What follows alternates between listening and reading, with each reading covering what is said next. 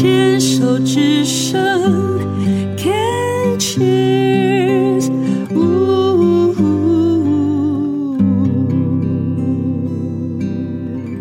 Can Cheers 牵手之声，欢迎收听黛比的生命花园运动笔记。哈，各位朋友啊，黛比的生命花园运动笔记这个单元已经快难以维持下去了，因为来访问的哎呦都不运动啦。啊，问他运动哦，他就说我快走。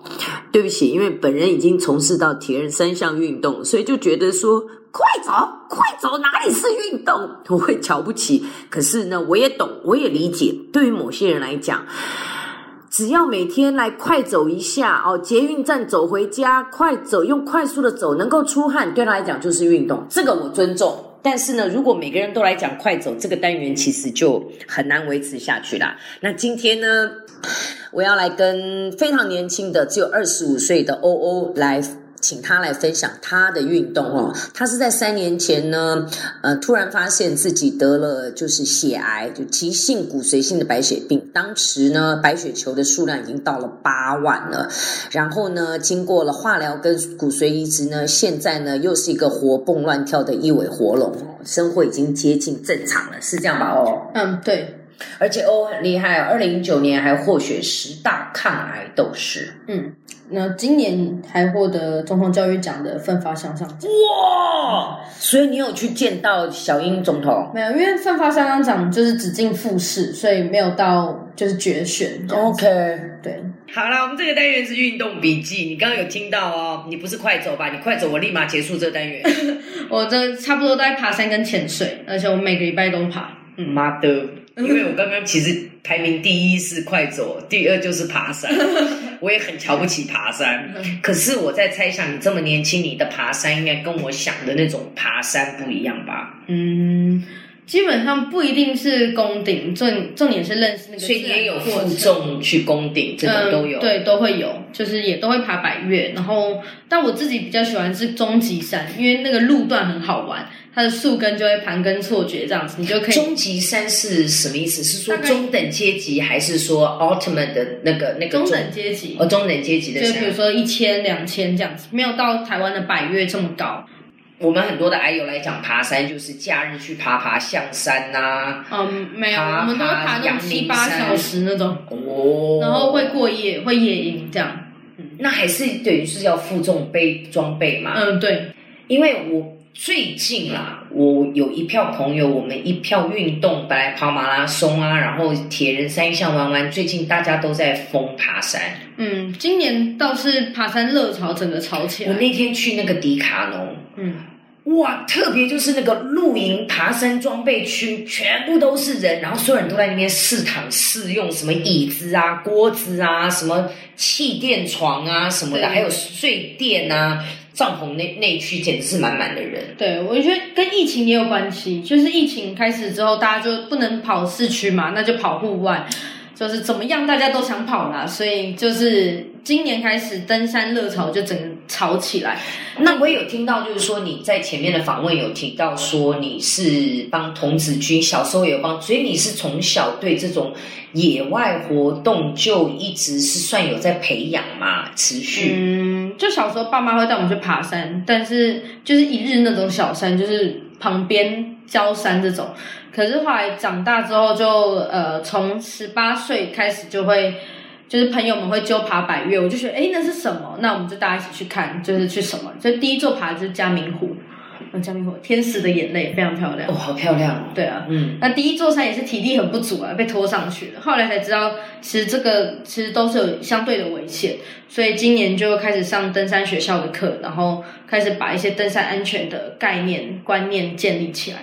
好，你刚刚提到一个重点，登山学校，来给我们介绍一下，这是个什么样的？是社团组织，是真的教育机构啊，还是？算是一个协会，它叫台湾生态登山学校，它希望每个人进去都可以安全，然后也做很多自然观察，所以我觉得很好，应该耶。所以我们爬山很慢，因为大家都观察不完，就是对于这个植物，就先拿显微镜、放大镜那边看那个植物，然后要拍拍那些植物，要做很多观察，所以还有做从观察里面做出很多创作，是件很有趣的事情。然后同时也对于你的呃野外教育有非常大的一个认知，因为像我其实爬了很久，已经爬了七八年了，可是其实后来才发现，原来我的野外知识并不是这么足够。所以你已经开始去上，呃，对，就是已经开始提供的课程是要付费吗？还是怎么个上法？他其实很很佛系，他其实才一万块，但是他有十四堂课，最后一堂课会带你上南湖大山，然后一起六天左右的行程这样。那佛系的意思是说价钱便宜，价钱我以为是说想上就上，不想上也没哦，关系。没有没有，这个就是你每一堂都要去上，因为它非常便宜嘛，所以它严格控管你的出席率。嗯，就是你没有上到呃多少，好像只能缺课一到两堂。如果你缺课太多，他不会让你上期末攀登。OK，他就是说你不要想要说我、花个一万块来报个十四堂，反正我最后去上南湖大山就好。哦不行，不行，对，它所以每堂很扎实，很扎实，就包括可能你怎么选装备、打包这种东西，都是一个很大很大的学问。就是你上完课，你就会更清楚这些过程。你会不会发现呢？因为我我有这样的感觉跟发现是说，我们常常因为透过电视媒体的新闻看到很多的山友发生一些问题，我觉得很多时候都是因为自己的苟且，还有自认为自己很厉害。对，就像你刚刚讲那个打包，要是我是山友，我就觉得说我操。打包要一堂课，我干嘛还要去？干嘛要去学这个东西？这个谁不会？可是你真的唯有很扎实的一步一步去上课，你才能在每次的课程当中发现说，原来还有这么多的学问，对，对，是不是？没错，没错。因为前几天我才有个朋友说，他应该是在我们录音的这个礼拜，他抽中玉山，然后呢要要去爬玉山，然后后来因为看了。天气预告说那天降雨几率报是多少多少多少，他们就忍痛就就取消了。然后他们他就很懊恼，他说：“哎、很难抽哎、好不容易抽到哎、玉山哎、怎样怎样怎样这样。”他老婆就旁边扔了一句：“你去啊，你就不要到时候被直升机送下来。”对啊，因为很多都是觉得说我要拼这么难得的机会，我管你天气啊，天气有时候都不准，就是那一点点苟且的心态，就会造成自己的危对，险。完全不可以小看大自然的力量，很恐怖。真的要要有一份敬畏之心。你自己爬七八年当中，像你刚刚提一个嘉明湖，也是我常听我的山友那些人在讲的。你你有像有一些那种疯狂的山友，就是以挑战百越、达成百越为目标吗？没有，我反而是很享受在那个爬山的过程，然后去玩。就我们可能爬一爬，就在这边野餐，或者是爬一爬就那边爬树，但是都会有一定的行程，但是就会我们其实爬得很慢很慢很慢，所以最主要是享受那个大自然的过程。那你你自己这样爬山爬这么多次，你自己认为最惊险的一次是什么？有没有接近这种？嗯我其实觉有吓，到，呃，就比比较像是崩壁这种啦，就是崩壁就会比较恐怖一点，就是崩壁就是山崩那种。，对，就是那种你要过的话，你就是要这样整个贴合那个崩壁这样子过，这种就比较困难。但其实啊，我有一次对，有一次是去最简单的合欢北峰，嗯，然后那一次是就是因为带着我表哥啊，他们全部都新手，那那时候我其实是我的一骨髓移之前，那我就想说，哎，那我要再爬一座山，但是我已经打了很多次化疗，说实在我体力没有很好。你你真敢呢、你！当我朋友跟我讲说他两个小时就爬完了，所以很简单，叫我不用担心，我就好好去。结果我就在登山前，我就交代所有人，就是一些我所知道的登山知识，比如说不能穿牛仔裤啊，鞋子要怎么穿啊，这些装备要怎么准备，这样。你带了几个人上去我？带了四四个 OK 四个。那后来后来结果他们有人给我穿牛仔裤，有人给我穿那种就是天兵布啊鞋什么之类的，队友啊，，对，真的是猪队友。然后上去的时候，有人给我车子开错，所以我们原本预计早上十点就到登山口了，变成下午两点才到登山口，因为那时候过年大家都上去看雪，所以就是整个就形成大底类。最后我们连最简单就那个两个小时的小溪营地我们都走不到，然后我们就一半呢、啊。，对，在那种峡谷里面，也不是峡谷，就是在它有一片大片的草地那边，我们就直接扎营这样。后来我才知道，就是在那种地方尽量不要扎营，因为那边就是它像是比较像谷的地方，谷的地形，盆地地形，所以那个风就会直接灌到中间，更那更冷，然后更吹更强这样。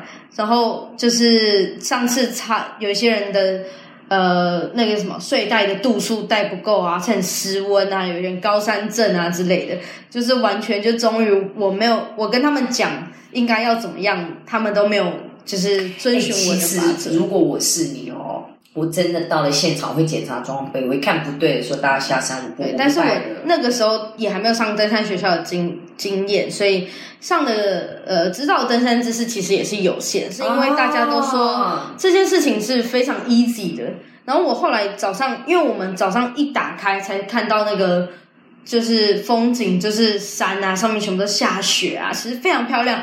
但是这代表非常危险，因为我们就是在大半夜从那个雪这样子下来，是超级危险的。对，所以其实哦，嗯，有时候我们觉得真的，我我觉得真的就像你讲的，对大自然要有敬畏之心，然后什么事情真的不能苟且。对很多时间都是我们往回头看说，哎呦喂呀，我被抖不抖，对还好没出事。嗯通常在那样的一个处境的之下，其实出事的几率是有时候超过百分之五十六十，那真的是我们福大命大，能够走过来。对，对不对？哎，好好玩呢！今天听你这样讲，因为每次瞧不起那些登山的人，我今天要改观了。就是其实登山其实没有那么的简单，真的有很多很多的知识可以学。你刚刚讲的那个叫什么中华什么山岳学校，呃，台湾生态登山学校，台湾生态登山学校，我要我要跟他们讲，叫他们去上，因为我觉得嗯这个是非常值得的一个东西。嗯好，那再来带一首歌，诶，跟我们的主题好类似哦。嗯，对，这首歌是 Void 的《矿石》，那这个就是我当年在爬这个。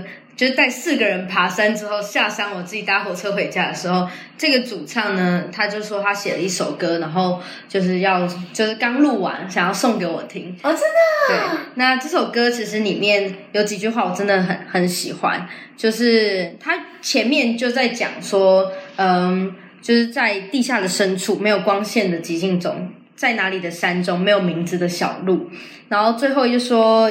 请你慢慢结晶，有天你也许会共鸣，也许世界不需要你的光明，请你乖乖待在土里，也许有一天你会和谁共鸣。